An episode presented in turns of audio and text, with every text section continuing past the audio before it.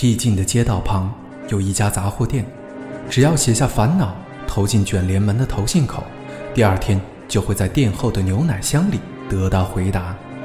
因男友身患绝症，年轻女孩静子在爱情与梦想间徘徊。克郎为了音乐梦想离家漂泊，却在现实生活中寸步难行。少年浩介面临家庭巨变，挣扎在亲情与未来的迷茫中。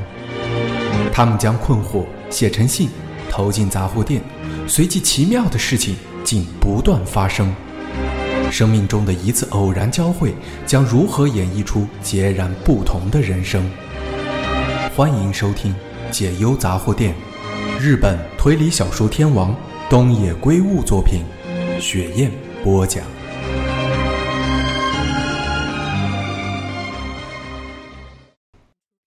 第二天，浩介吃完早餐就出门了。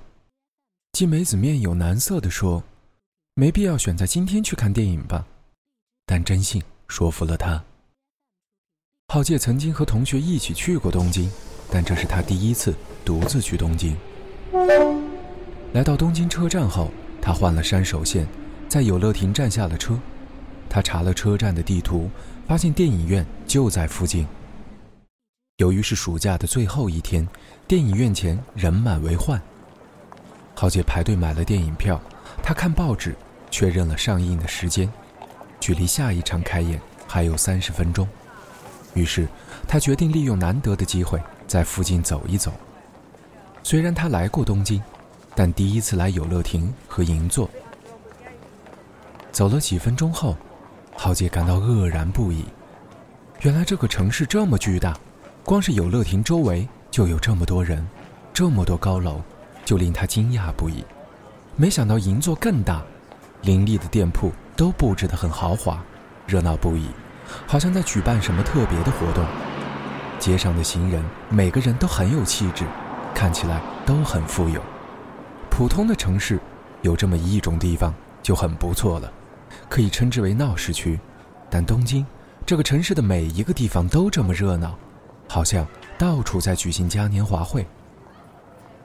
不一会儿，浩介发现很多地方都贴了万博的标志，才想起大阪正在举行万国博览会，日本举国上下都在为这件事情欢欣鼓舞。浩介觉得自己就像河中的小鱼，不小心游到了入海口。原来世界上还有这种地方，有人在这种地方歌颂自己的人生，但自己。和这个世界无缘，自己只能生活在黑暗的小溪，而且明天之后就要潜入不会被人发现的河底。他低着头离开了，因为他觉得这个地方不属于自己。回到电影院，发现时间刚好，他出示了电影票，走进了电影院，找到了座位。电影院内并没有很拥挤，很多人都是独自来看电影。电影很快就开演了，第一个镜头就是 The Beatles 几个字的特写。浩介感到心跳加速，可以看到披头士的演出，光是想到这件事，体温就上升了。但是随着电影的播放，他激动的心情也渐渐消沉起来。Let It Be 是由彩排和现场演唱影像组合而成的纪录电影，但在拍摄时。似乎并不是为了剪辑成这部电影，相反的，乐团成员对拍电影这件事本身表现得很消极，感觉是因为很多复杂的因素，他们在无奈之下才同意拍摄的。在意兴阑珊的彩排空档，穿插了乐团成员的交谈，这些谈话也显得意兴阑珊，而且有点莫名其妙。虽然浩介的目光拼命追着字幕。却完全感受不到这四名乐团成员的真心想法。从影像中可以感受到某些东西，他们的心已经不在一起了。虽然他们没有争执，也没有拒绝演奏，四个人都做着眼前该做的事，但是他们心里都很清楚，眼前所做的事不可能创造出任何东西。最后。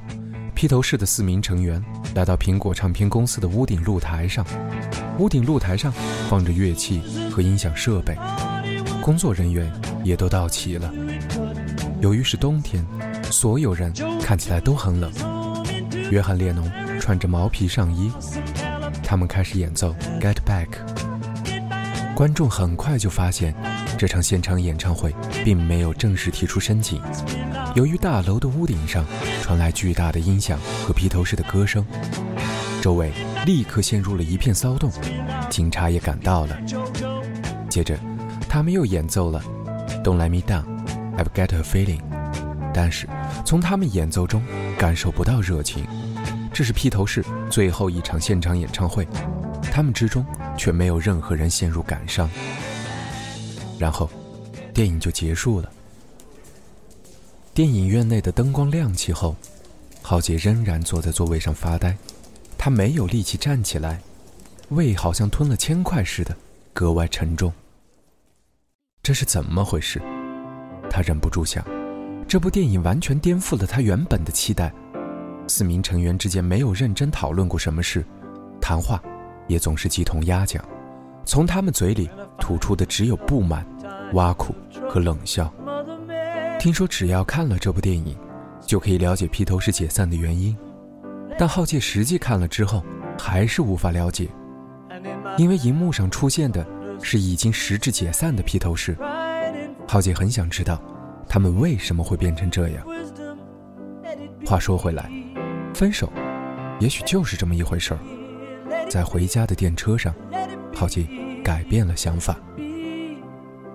人与人之间的关系，往往。不是因为某些具体的原因而断绝，不，即使表面上有种原因，其实是因为彼此的心已经不在一起，事后才牵强附会的找这些借口。因为如果彼此的心没有分开，当发生可能会导致彼此关系断绝的事态时，某一方就会主动修复。之所以没有人主动修复，就是因为彼此的心已经不在一起了。那四个人无意拯救披头士，就好像眼看着船要沉了，仍然在一旁袖手旁观。浩杰觉得自己遭到了背叛，自己珍惜的东西遭到了摧毁，于是他下定了决心。一到车站，他就走进公用电话亭，准备打电话给同学，就是上周说已经去看了《Let Be》的那个同学。那个同学刚好在家，当他接起电话时。浩杰问他：“要不要买唱片？”“唱片？谁的唱片？”“当然是披头士的。你之前不是说以后也想买其他们的唱片吗？”“是说过了。哪一张唱片？”“全部。”“你要不要买我所有的唱片？”“啊？全部？”“一万元怎么样？如果你想集齐，一万元绝对不可能买到。”“我知道，但这么突然。”我没办法马上做决定，因为我家也没有唱机。好，那我去问别人。浩介打算挂电话，听到电话中传来同学慌张的声音：“等一下，让我想一下，我明天回复你，这样可以吧？”浩介把电话放在耳边，摇了摇头：“明天不行。”“为什么？”“没为什么，因为没时间。如果你现在不马上买，我要挂电话了。”等一下，稍微等我一下下，五分钟，只要等我五分钟。浩介叹了一口气。好，那五分钟后我再打电话给你。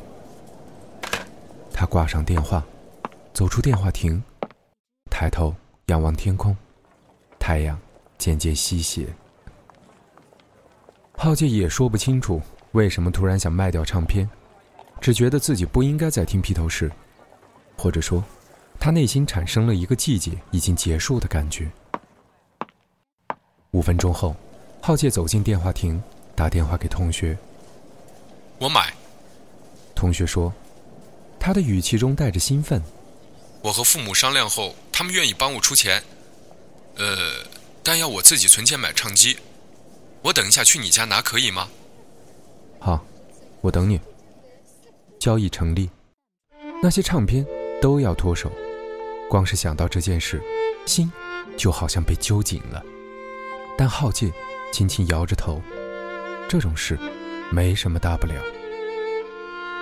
回到家后，他把纸箱里的唱片装进两个纸袋，方便同学拿回家。他看着每一张唱片的封套，每张唱片都充满了记忆。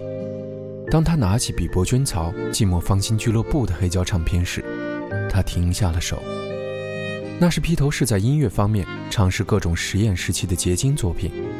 封套的设计也很奇特，在身穿军服的四名成员周围。点缀了自古以来的很多名人肖像。右侧角落是看起来像玛丽莲梦露的女人，旁边比较暗的部分有一个黑色，用黑色麦克笔修补过。在那里，原本贴了唱片的一位前主人，也就是堂哥的照片。堂哥是披头士的超级歌迷，也许希望自己也在封套上占一个位置。浩杰把堂哥的照片撕下后。原本印刷的颜色有点剥落，所以就用黑色麦克笔修补了一下。堂哥，对不起，把你珍藏的唱片卖掉了。但是，这也是无可奈何的事。他向天堂的堂哥道歉。他把纸笔拿到玄关，七梅子问他：“你在干什么？”浩姐觉得没有必要隐瞒，就告诉了他。原来是这样，他没有太大兴趣的点点头。不一会儿，同学就来了。同学递给他装了一万元的信封，他把两个纸袋交给同学。太赞了！同学看着纸袋内说道：“真的可以吗？我知道你费了很大的功夫集齐这些唱片。”浩切皱着眉头，抓了抓脖颈，突然感到厌倦了。觉得披头士也不过如此。其实，我去看了电影《Let It Be》吗？嗯，原来如此。那个同学露出既同意又无法释怀的表情，点点头。因为他提了两个纸袋，浩杰为他开了门。谢了。同学走出门外，然后对浩杰说：“那就明天见喽。”明天。浩杰愣了一下，他忘了明天是第二学期的开学日。看到同学露出讶异之色，他慌忙回答：“嗯，明天学校见。”关上门之后，浩杰重重的叹了一口气，好不容易才忍住没有当场蹲下来。真信在晚上八点多回到家里，最近他很少这么晚回家。我在公司做最后的处理工作，尽可能拖延事情败露的时间。真信松开领带时说，汗水湿了他的衬衫，都粘在皮肤上。他们一起吃了晚餐，在这个家里吃的最后一顿晚餐是昨天剩下的咖喱，冰箱里已经空了。吃饭时，真信和季美子小声地讨论着行李的事，贵重物品、衣物。和立刻需要用到的杂物，浩介的读书用品，基本上只带这些东西离开，其他的东西都留在这里。他们最后一次确认已经讨论多次的内容。中途，季美子提起浩介卖掉唱片的事，卖了，全都卖了，为什么？真信发自内心的感到惊讶。没有特别的原因，浩介低着头回答。反正家里已经没有唱机了，是吗？原来卖掉了。嗯，这样很好，帮了大忙了，不然很占地方。真信说完后又问：“卖了多少钱？”浩介没有回答，季梅子代替他回答说：“一万元。”一万元，才一万元而已。真信的语气顿时变了：“你是傻瓜吗？”总共有几张？我记得有不少黑胶唱片吧。买齐这些唱片要花多少钱？两三万绝对买不到吧？你居然只卖一万，你在想什么？我不是想靠那些唱片来赚钱。浩杰仍然低着头回答。而且，大部分都是哲雄哥留下来的。真信用力咂着嘴，真是十米不知米价。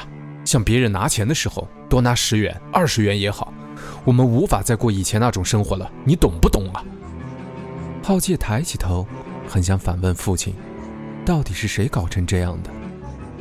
不知道真信如何解释儿子的表情，他又叮咛了一句：“听到了没有？”浩介没有点头，放下原本准备吃咖喱的汤勺：“我吃饱了。”说完，他就站了起来：“喂，到底听到了没有？烦死了！听到了啦。什么？你怎么对大人说话的？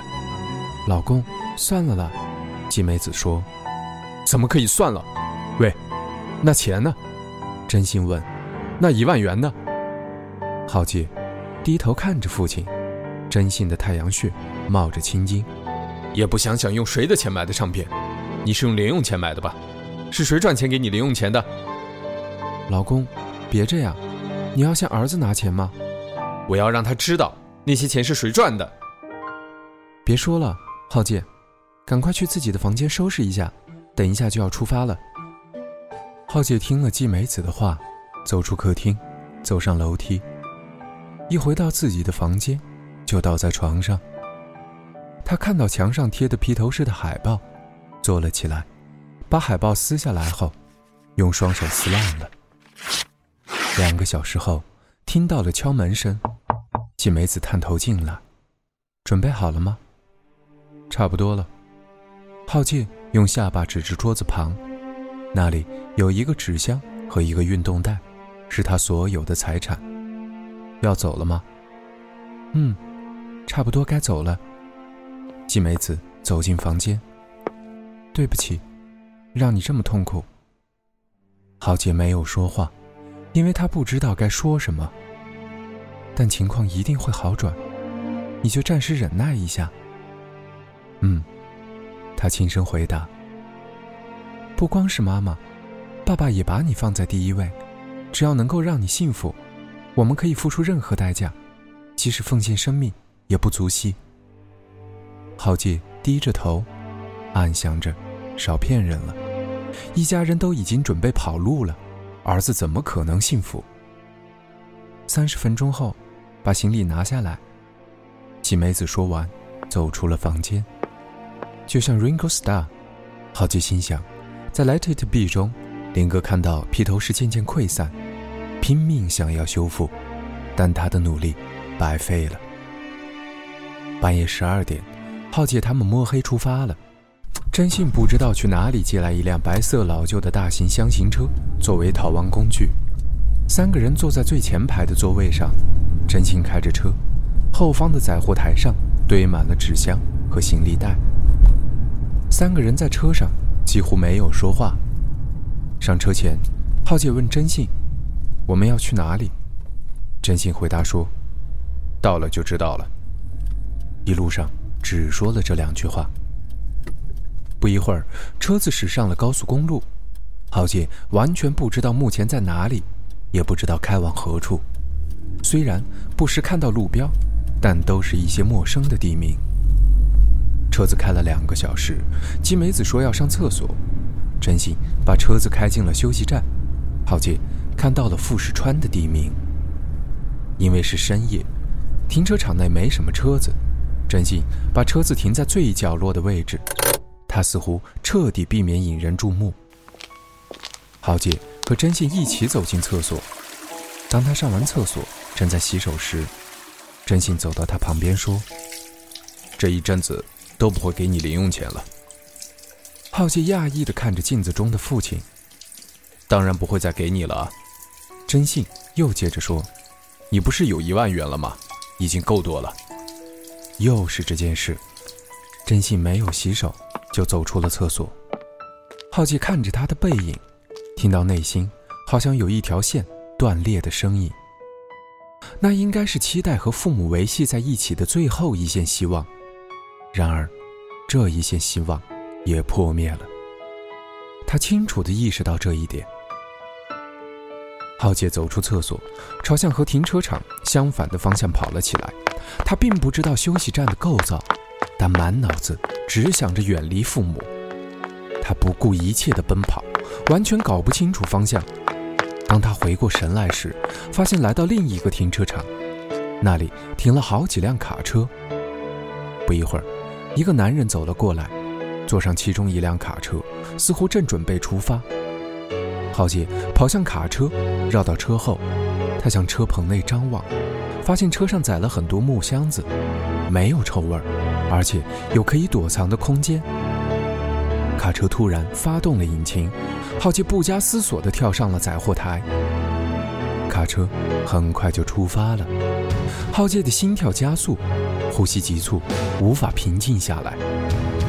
他抱着双腿，把脸埋进了双腿。闭上眼睛，他想睡一觉。睡一觉醒来之后，再考虑以后的事。但是自己做了无可挽回的事，和以后要如何生活的不安，让他无法从亢奋的状态中平静下来。浩杰当然完全不知道卡车一路开向哪里。另一方面，因为天色太黑，但即使是白天，光靠周围的风景，他也不可能了解自己身在何处。他觉得自己完全没有合眼，又好像小睡了一下。当他醒来时，卡车停在原地，不像在等红灯，似乎已经到了目的地。浩杰从载货台上探出头向外张望，那里是一个很大的停车场，周围也停了好几辆卡车。确认四下无人后，他跳下了载货台。他把头压低，跑向停车场的入口，幸好没有警卫。离开停车场后，他看了一眼入口的看板，得知是东京都江户川区的一家运输公司。天色仍然一片漆黑，没有一家商店开着，浩介只能迈开步伐。虽然他不知道自己走去哪里，但他只能走，因为他觉得只要继续走，就一定。可以到某个地方。欲知后事如何，我们下集再见。因为我从上初中开始，也非常喜欢甲壳虫，喜欢 John Lennon。最后放上一首《Yesterday》，纪念自己的青春。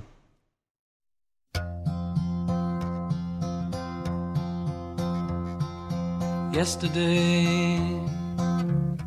All my troubles seem so far away. Now it looks as though they're here to stay. Oh, I believe in yesterday. Suddenly, I'm not half the man I used to be.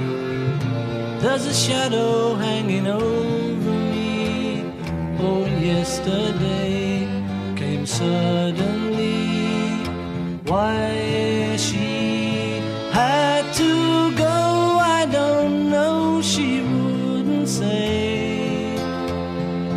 I said something wrong, now I long for yesterday. Yesterday. Love was such an easy game to play. Place to hide away. Oh, I believe in yesterday.